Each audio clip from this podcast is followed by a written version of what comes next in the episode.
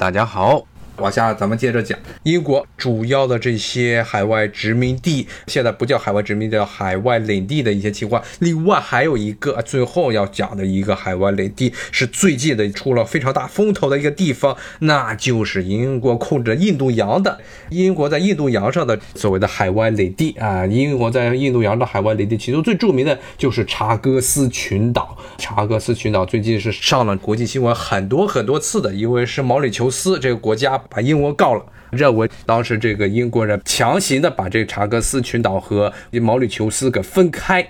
分开之后呢，当时这毛里求斯最后独立了，但是呢，查戈斯群岛上的原来的这些居民都被英国人强行的撵到了别的地方，驱逐了他们。为什么呢？就是因为查戈斯群岛的主岛迭戈加西亚这个地方可以说是印度洋最完美的海军的补给基地。当时英国人把这占了，把整个迭戈加西亚建成了一个军事堡垒。但是呢，很快的，因为英国人在整个世界的霸权逐渐的衰落，这个地方后来虽然名义上是英国人的海外领地，但实质上是一直是被美国人拿来使用。现在是成了美国人在印度洋上最重要的一个海军基地。可以说，因为美国在整个印度洋地区啊，一直没有找到抓手，它唯一能够比较能稳定控制，其实就是在迭戈加西亚这个地方。巨庞大的一个军事基地。那么呢，要么毛里求斯首先是在英国进行上诉，认为英国当时英国政府把查戈斯群岛上的这些居民全部都迁出来，扔到了毛里求斯。因为这毛里求斯和查戈斯群岛实际上连在一块儿的，说英国人把查戈斯群岛上的这些居民全部都撵走是违法行为。当时在英国国内告啊，英国肯定不管这事儿。最后告到了英国的国会，国会根本不理这个情况。最后呢，他们于是呢，毛里求斯就上诉到了这国际法庭。这个是真正的国际法院啊，这个是联合国体系内的国际法院，和当年那个南海搞出来的那个仲裁庭是完全两个东西。那仲裁庭完全是个草台班子，跟联合国没有任何关系，跟海牙的国际这个仲裁法院也没有关系。但是这个毛里求斯告的是这个国际法院，是联合国底下的法院，当时是判了，最后是去年嘛，判这个毛里求斯胜诉。认为这个英国当时把查戈斯群岛直接给撕裂出来，然后强行逼迫岛屿上的居民迁徙，是违反了国际法。但是现在英国根本不理这个，现在而且这不是英国的事情，主要是美国的事情。美国是绝对不会把这块土地吐出来的，因为这是美国在整个整个印度洋上最重要的、最重要的一个军事基地。它正好位于整个印度洋的正中心的部位啊，正中心的部位。那么这些基本上都是英国的海湾领地了。最后来说说比较搞笑的一个比较具有讽刺意义的东西，就是英国海外领地上的这些公民，他们是英国人吗？这个其实牵扯到英国它那历史上有非常漫长的殖民史，所以呢，他这些海外殖民地，包括现在海湾领地上的这些人，身份也非常的混乱，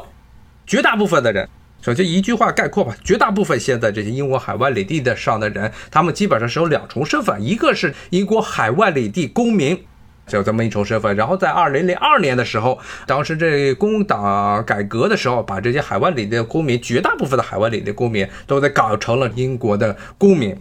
所以呢，现在基本上英国海外领地上的公民全部都是算是英国的本土的公民了。他们一般都是拿拿两个身份，一个是英国海外领地公民，一个是英国公民。他们英国公民的身份的来源是因为当时零二年的时候的英国国会的对于海外领地的这个人的身份的一个改革。绝大部分人啊，只有很少数的一部分人还是只有这个英国海外领地公民的身份，而没有英国公民的身份。那么这两个有什么不同呢？如果只有这英国海外领地公民身份的这些人，是去英国本土是没有不享有这个定居权的。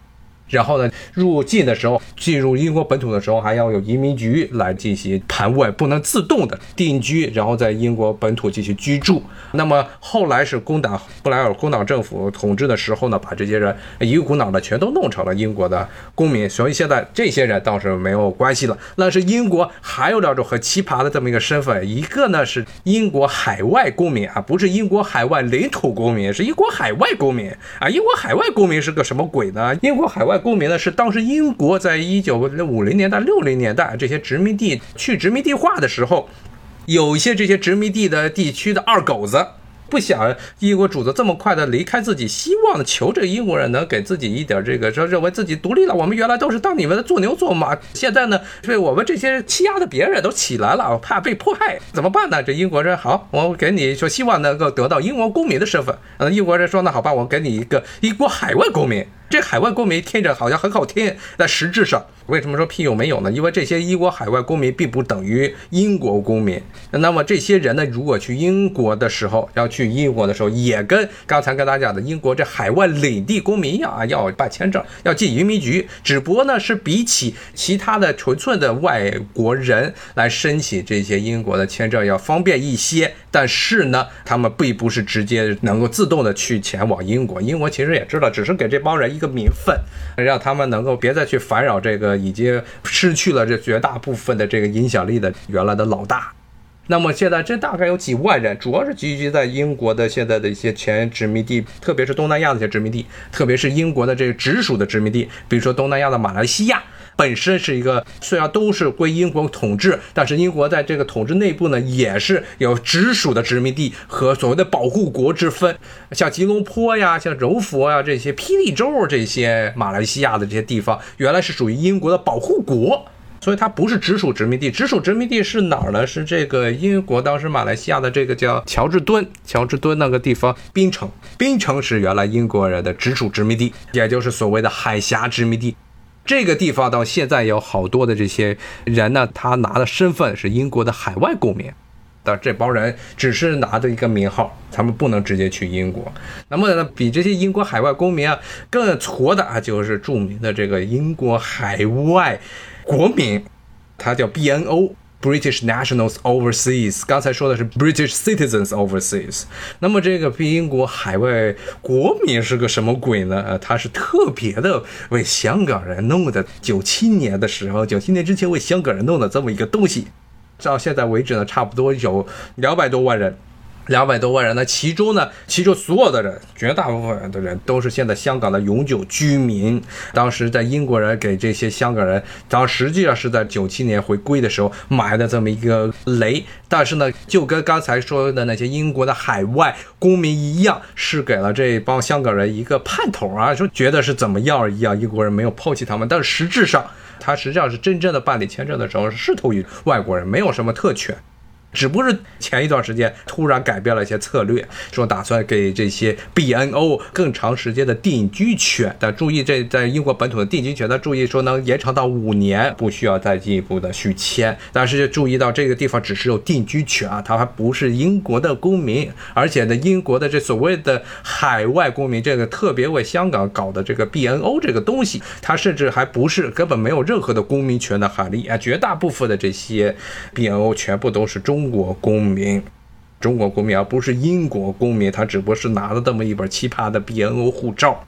但是呢，还是有很多的这些人在这儿认为这是一个与其他地方的人不一样的地方。所以现在的这个也成了英国人认为能够通过这个办法来个彰显他们在香港的所谓的能留下来的权利。但别不想这其实跟普通的外国人没有太大的区别。基本上这个就是这个英国人。在全世界各地搞的殖民地，现在逐渐演化成了英国的海外领地的这些现状，以及呢这些领地上这些人，他的身份是什么样的身份？其实英国这种国家，它名义上是个帝国啊，包括十九世纪上号称是大英帝国啊 （British Empire），但是它呢，英国从本质上来说是一个典型的欧洲的这么一种民族主义国家，或者说不好听的话来说，种族主义国家啊。为什么这样呢？他们实际上英国只认为自己本土的这些盎格鲁撒克斯人才是真正的能够具有享有政治权利的这么一帮人。从一开始，英国在海外搞殖民的时。时候就分得非常清楚啊，就英国的这些盎格鲁撒克斯人，白人是最高的统治阶级，底下的人啊，底下的人，英国不管他们或者他们自治，但是他们这些人也不要想着能够成为英国这个白人俱乐部中的一员。唯一的呢，要与英国关系比较密切，那些殖民地呢，都是英国直接的把殖民者派过去的。比如说像澳大利亚、新西兰，还有刚才说的这加拿大这几个地方，作为是纯粹的白人殖民地啊，当然也不是真正的白人殖民地，只不过是当地的土著人数太少，最后被这些白人移民给淹没了。这些地方与英国的关系。包括这些地方的居民，澳大利亚人啊、新西兰人啊、加拿大人的他们的在英国的地位啊，还有英国人对他们的态度，要远远高于其他的有色人种啊，比如说南非、南非的这些黑人，包括印度的印度人，包括这香港人，就更不用说了。这些人的他都是当做这个帝国的二等公民，甚至连二等公民都不是。像香港这情况是 BNO，还不是公民，连公民这个名分都不给他们。看这个听友问，布尔人，布尔人跟这个英国的关系非常的微妙，因为布尔人当时成立的这两个共和国被英国强行的吞并的，军事征服的，所以布尔人跟英国之间是有仇恨的。所以后来南非在去殖民地化之后，很快的就完全的脱离了英国的影响，自己宣布成立了南非共和国，甚至呢摆脱了不再成为英联邦的一部分。这个其实是布尔人认为他们自己是一个独立的一个政治实体，虽然他们是白人，而且也是种族主义者，但是他们跟英国的这一些盎格鲁撒克森种族主义者呢是不共戴天之仇啊，有这个杀父之仇，有抢钱之仇的这么两个地方。因为英国当时就是为了觊觎这个布尔人共和国中的这些钻石，要和黄金要去打这两个共和国。这一帮布尔人的祖先是荷兰人。荷兰人后来在那儿定居之后，形成了一个新的族群，就是布尔人。这个是一个英国的殖民地史上一个比较特殊的一个白人族群。跟盎格鲁撒克森的那些其他的殖民地，像这个澳大利亚最著名的就是囚犯殖民地。为什么澳大利亚之前好像节目中也大家讲过，为什么澳大利亚能成为一个殖民地，成为白人殖民地？其实是很大程度上是因为美国独立了。因为美国在独立之前，北美殖民地是英国主要用来流放囚犯的地方，还有政治不同者啊，持不同政见者和各种各样的奇葩的这些乱七八糟，英国人认为是邪教的人，都是把他们从英国本土撵到了北美。结果北美独立了。北美独立，英国人没办法把这些囚犯甩出去了，怎么办？后来当正好是当时的叫库克船长发现了所谓大印号，发现了澳大利亚这片土地啊，英国说：“哎呦，好啊，这愁没地儿了。”说之前已经在北美运过去了好多万人，他现在这些囚犯都在这个英国本土上等着，不知道该怎么办。因为英国一直到十九世纪中叶之前都实行的是所谓的严刑酷法。是典型的一个非常这个吃人不吐骨头的这么一套刑法，你偷一块两便士的这么一个面包，最高能判处死刑，是这么一个非常残忍的这么一套刑法体系，完全是为了维护了自己这个城市里的有钱人还有大贵族们的利益的这么一套体系，所以呢，这些囚犯数目非常的庞大。大量的监狱没地儿关人了，所以呢，当时一开始英国把这些囚犯全甩到了北美，后来北美一独立，没办法了，看哪找哪？哪哪地方地广人稀啊，而且这些囚犯必须比较好控制啊。你要去印度啊，印度本土的人太多了，没地儿放。最后就看见了这么一个澳大利亚，就当时歘把这澳大利亚全部变成了著名的囚犯殖民地啊！所以大家一定要注意，其实北美一开始英国人一开始是把美国这块北美这块当做囚犯殖民地，只不过是因为北美独立了，所以才变成了澳大利亚。看这个听友问，加拿大，加拿大是一个比较特殊的地方啊。加拿大这个地方是因为当时实际上大部分的这个加拿大人都是法国人啊。英国为了确保加拿大的这些法国人能够保持对于英皇的忠心，其实给了加拿大这些法裔居民非常大的自治权。所以当时因为北美的在美国的十三个州独立之后，英国在北美的殖民地就我要遥遥可追。他们强烈的需要这些法国的移民、法裔的移民对于这英国政府的支持。所以当时的对于法裔的这些魁北克、蒙特利尔这个地方是给予了非常高的自治权。这也当然后来带来了一个非常大的恶果，就是后来著名的魁北克独立问题。这以后有机会再再给大家讲吧。好，今天就跟大家讲到这儿了啊！今天把这个英国这些